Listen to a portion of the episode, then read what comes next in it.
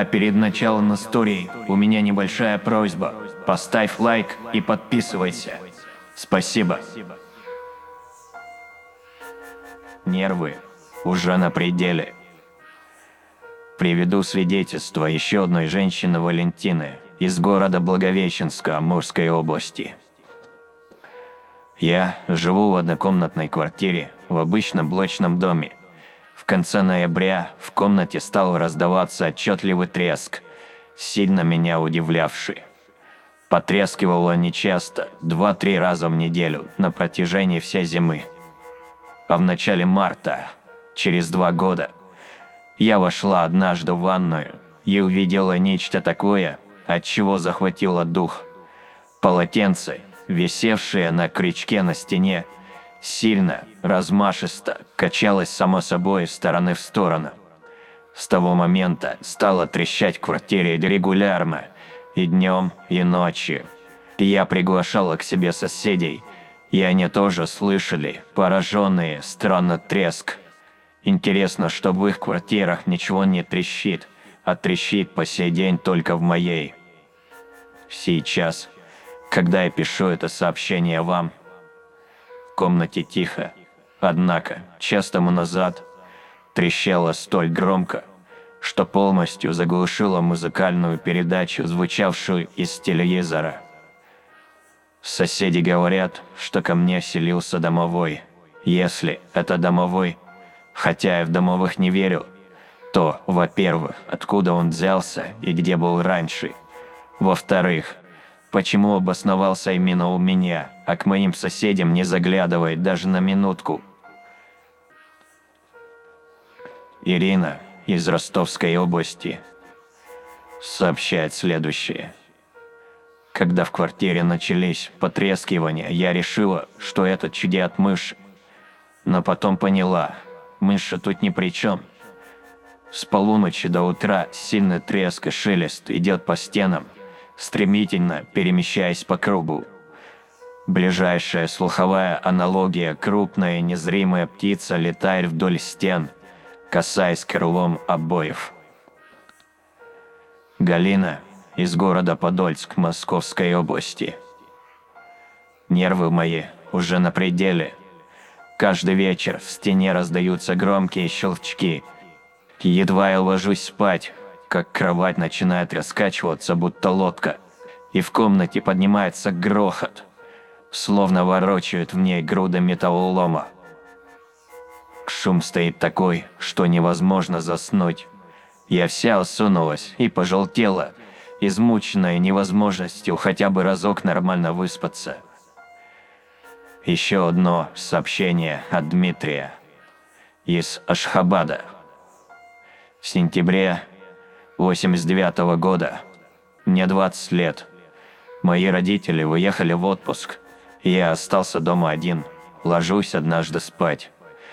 Лежу с открытыми еще глазами, не успел заснуть. Чувствую, на мою грудь садится кто-то невидимый, ужасно тяжелый. Придавливает медленно и плавно, но настойчиво. В следующую секунду чья-то рука хватает меня за горло. Хотела отшвырнуть ее, да не тут-то было. Все мое тело оказалось парализованным. Что было дальше, не помню. На следующую ночь вся эта жуть повторилась снова. Правда, на сей раз мною, опять полностью, обездвиженным манипулировали две руки, а не одна – Сначала навалилась на грудь непомерная тяжесть, затем, чувствую, невидимая лапа цепко ухватилась скрюченными пальцами за волосы на моей голове и заломила голову, обнажая горло, а другая пятерня, тоже невидимая, схватила шею и давай душить. Утром я собрал сумку, все свои личные вещи и ушел жить к бабушке, проживавшей на другом конце города – Незримый маньяк-душитель не знал, видимо, ее адреса. Он, слава богу, не последовал за мной. Татьяна Стрелкова, город Тверь. Это длится уже более десяти лет. Стоит мне вечером лечь на постель, готовясь отойти ко сну, как в коридоре раздаются тяжелые мужские шаги. Некто невидимый входит не спеша в комнату и замирает возле моей постели. Тут же наваливается на меня полное оцепенение, похожее на паралич. А он стоит подле изножия кровати. Минута две, три, потом уходит. Шаги удаляются. Вот уже они слышны в коридоре. И вдруг стихают. Периодичность визитов невидимки нерегулярна. То он заявляется два-три раза в месяц, а то исчезает на полгода, даже на год. Я не знаю, кто он, одно могу сказать точно. По моим ощущениям, это не человек. Из сообщений Светланы из города Краснодар. Вот, взгляните. Эта обгоревшая тряпка была некогда моей юбкой, лежавшей среди прочих старых вещей в чемодане. Открываю как-то раз чемодан, гляжу, а юбка-то сгорела. Между тем, все прочие вещи в том чемодане стали целехонькими.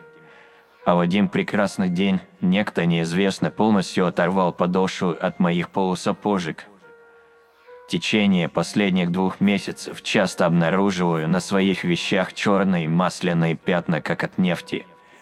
Отстирываются они на удивление легко с помощью обычного хозяйственного мыла. И все время страшно, все время давит на психику и ощущение чужого присутствия в доме. Этот чужой развлекает себя тем, что перекладывает в частности вещи с места на место. Положу сумку на стол, отвлекусь на мгновение – Оборачиваюсь, нет ее на столе. Начинаю искать и нахожу в туалете, засунутой за унитаз.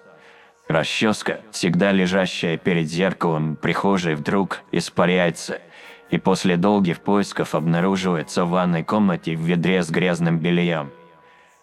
Ну и тому подобное. Моя мать может подтвердить мой рассказ. Все это происходит и ее в присутствии тоже. Мать подтвердила рассказав массу ошарашивающих подробностей о мгновенных самопроизвольных перемещений иных мелких предметов в доме их семьи.